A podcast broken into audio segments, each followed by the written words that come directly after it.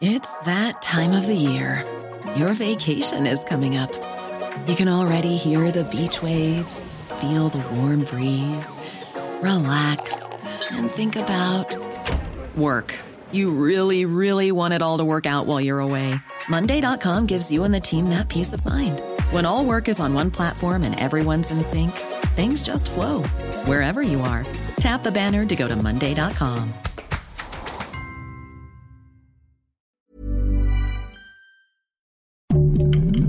Heraldo Podcast, un lugar para tus oídos. Escucha la opinión de Sergio Sarmiento, quien te invita a reflexionar todos los días con la noticia del día.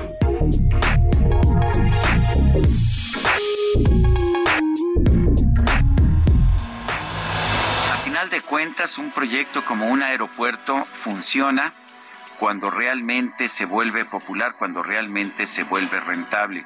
Tenemos muchos aeropuertos en la Ciudad de México que simplemente no son rentables, hay que subsidiarlos con dinero público y me parece un pésimo uso del dinero público el subsidiar un aeropuerto que sirve pues a menos del 5% de la población. ¿Qué va a pasar con el nuevo aeropuerto internacional Felipe Ángeles de Santa Lucía? Pues eh, todo dependerá de si realmente se convierte en una opción.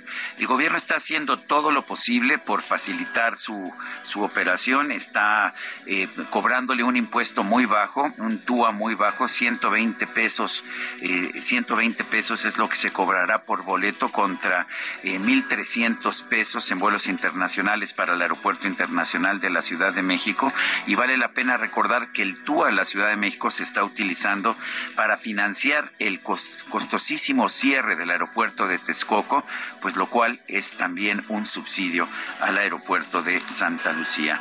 Aquí lo importante es tendremos que ver si los pasajeros realmente quieren volar de Santa Lucía. Recordemos que el presidente López Obrador no es el primero en haber propuesto un sistema de tres aeropuertos. Lo propuso también Vicente Fox después de que le canceló, de que él mismo canceló el proyecto original del aeropuerto de Texcoco. Y los tres aeropuertos que tenían era el de Morelos, que está en Temisco, cerca de Cuernavaca, el de Toluca y el de la Ciudad de México. Pero ¿qué pasó? Que no hubo vuelos nunca, unos cuantos vuelos nada más desde el aeropuerto de Morelos. Toluca tuvo vuelos cuando el gobierno obligó a las nuevas aerolíneas, Volaris e Interjet, a volar desde Toluca, pero tan, tan pronto tuvieron oportunidad de irse a la Ciudad de México, lo hicieron. Yo espero que, pues que no veamos la misma situación en Santa Lucía. Ojalá que realmente se vuelva un aeropuerto rentable, porque aunque nos digan que costó poco en comparación con el de Texcoco, la verdad es que gastarse 113 mil millones de pesos en cerrar un proyecto que ya estaba y gastar otros 100 mil millones de pesos en construir o ampliar una base militar para tener un aeropuerto nuevo son 200 mil millones de pesos que si el aeropuerto no es rentable, si no tiene el número suficiente de vuelos, pues será dinero tirado a la basura. Yo soy Sergio Sarmiento y lo invito a reflexionar.